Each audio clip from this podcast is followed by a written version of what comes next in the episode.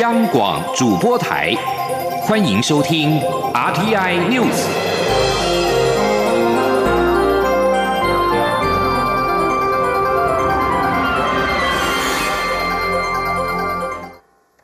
各位好，我是主播王玉伟，欢迎收听这节央广主播台提供给您的 RTI News。新闻首先带您关注。尽管任期只剩下最后几星期，美国总统川普政府压制中国仍然毫不松手。美国商务部在十八号一口气增列六十多家中国企业和机构进入贸易黑名单，其中包括了半导体龙头中芯国际以及无人机制造商大疆创新科技公司 DJI。美国商务部指出，对中芯国际采取行动，是因为北京当局利用民间科技作为军事目的用途，且中芯与解放军有所往来。这次被列入贸贸易黑名单的中国企业，还包括了世界最大的无人机制造商大疆创新科技，以及无锡中德美联生物技术、中国科学器材以及光启等四家公司。这些公司被控基因收集、监控及人脸辨识技术正大规模被用于侵犯中国境内的人权。另外，川普在十八号还签署了《外国公司问责法》，成为正式法律。未来，中国企业如果不遵守美国的审计标准，无法证明不受外国政府控制或持有股权，将无法在美国任何证券交易所挂牌上市。继续关注的是台美关系。立法院朝野达成共识，二十四号要处理含有莱克多巴胺的美国猪肉九项行政命令，预料将上演表决大战。行政院长苏贞昌在今天表示，台美是非常重要的贸易伙伴，做生意有来有往，政府将依照科学证据严格把关，请国人同胞放心。请听记者王维婷的采访报道。立法院朝野将于二十四号处理莱猪进口行政命令，表决大战一触即发，朝野攻防山雨欲来。对此，行政院长苏贞昌十九号受访时表示，政府依据 Codex 的标准，开放含有莱克多巴胺的猪肉进口，同时也编列预算照顾养猪产业。苏贞昌表示，口提议拔针后，台湾猪肉可以外销，且台美之间的贸易也大有进展，彼此是非常重要的贸易伙伴。他表示，做生意有来有往，台湾猪肉要外销，要跟美国做生意，不能不让美猪进来。苏贞昌说：“光去年一年，我们台美之间的贸易就高达二点四三兆。”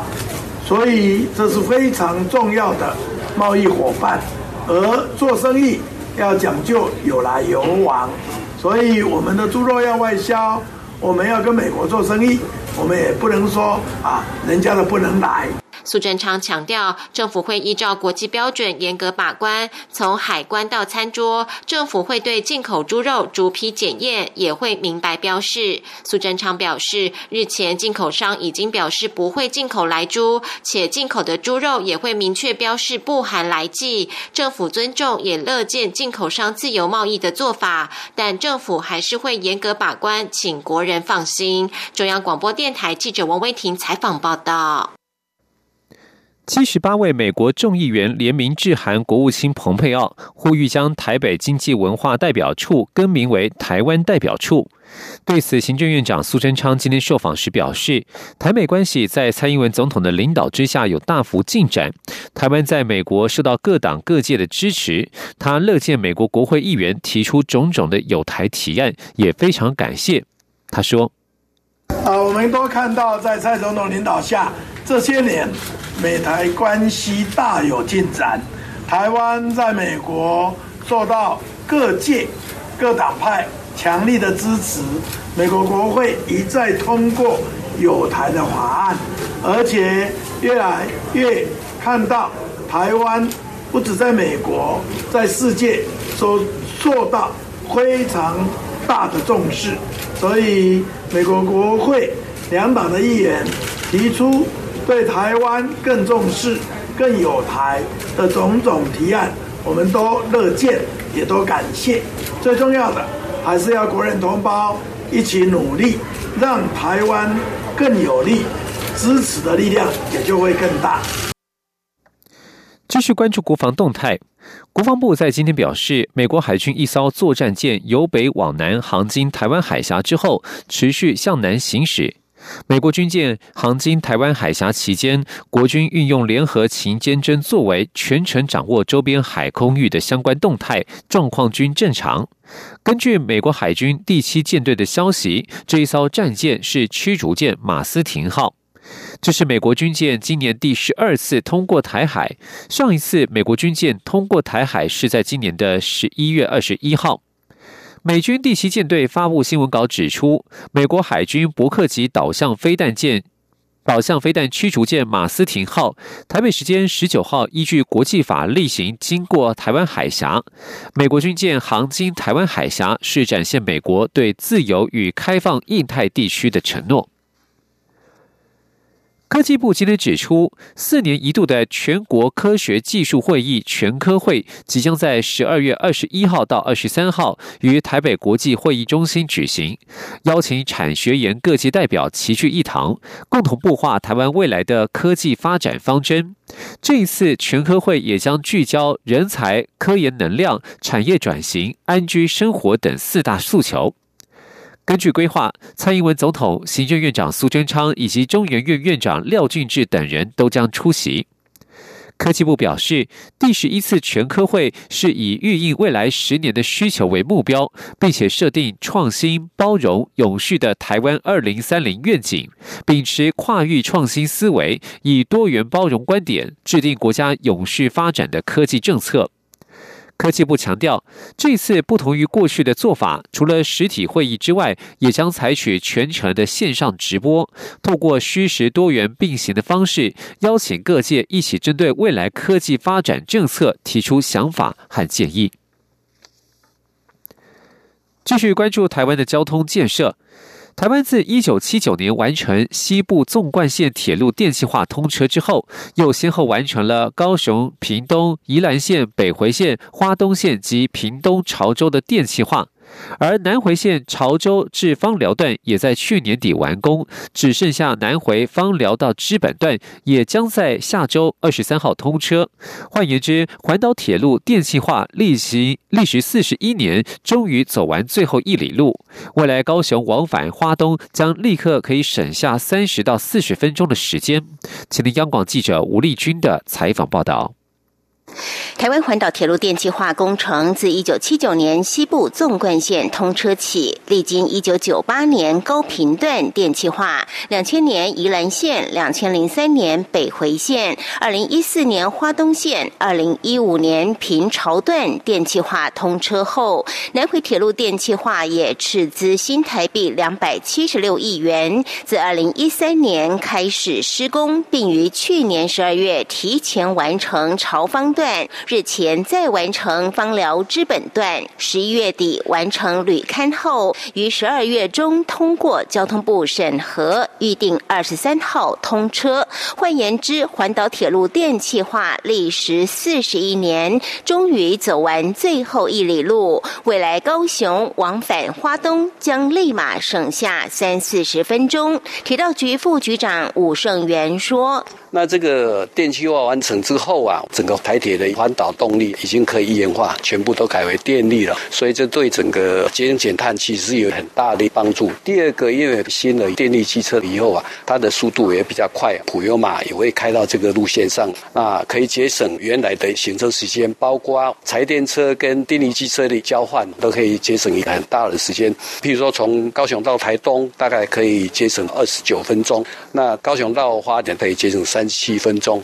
吴尚元指出，南回铁。路电气化过程中，也一并改善了沿线的桥涵、隧道、边坡、挡土设施、机电系统以及车站月台。净空不足的多良隧道也改线二点七公里，成为全台最美的海景铁道。同时升级号志系统，让旅客从此可以随意顺时钟或逆时钟搭火车来一趟环岛旅行。不过，吴胜元。也提醒，南回铁路电气化之后，由于电力高达两万五千伏特，因此民众千万不要靠近电车线，必须保持一点五公尺开外，才不会感电。尤其不可拿着长吊杆或长杆经过平交道，否则碰到电车线就会被吸过去，安全堪虞。中央广播电台记者吴丽君在台北采访报道。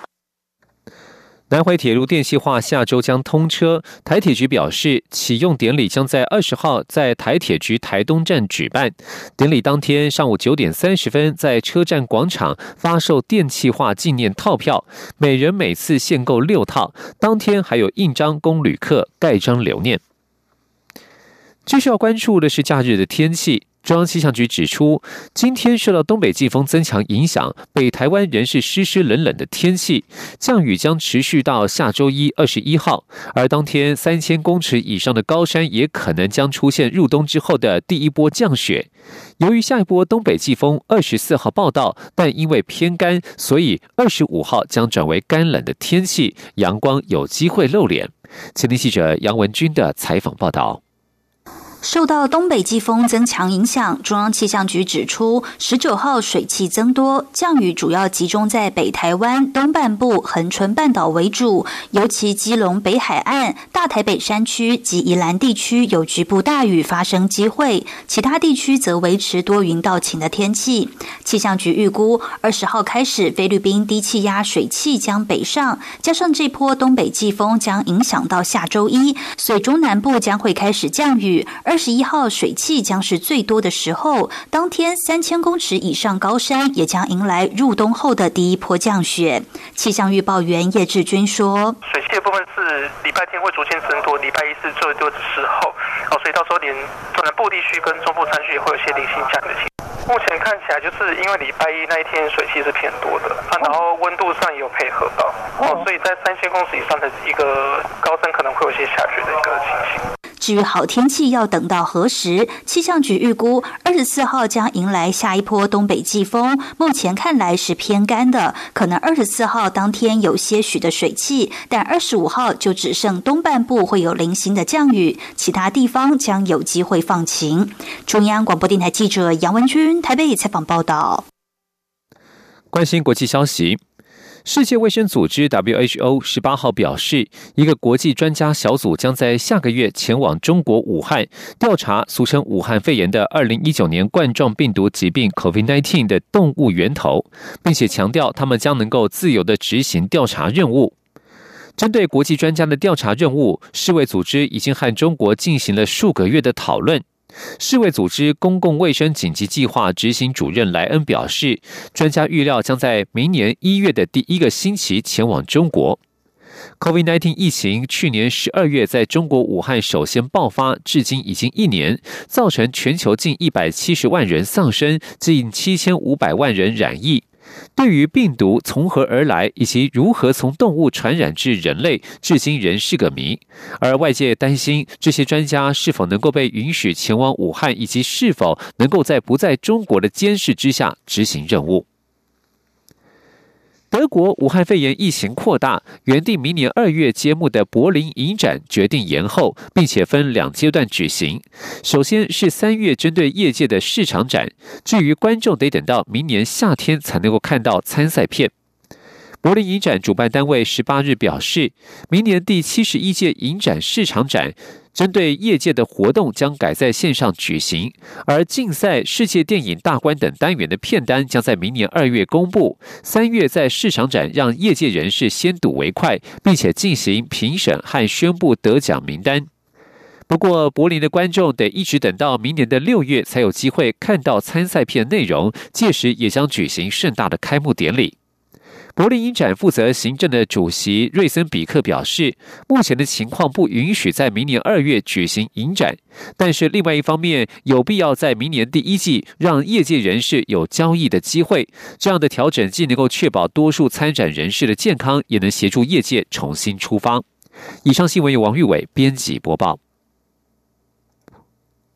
大家好，我是中央流行疫情指挥中心发言人庄仁祥。假讯息就像传染病一样，必须由你我一起谨慎面对。我们可以透过以下管道，及时掌握公开透明的疫情资讯：一、浏览疾管署全球资讯网；二、加入疾管家官方账号；三、关注疾管署脸书专业；四、收看疫情记者会直播，散播有关流行疫情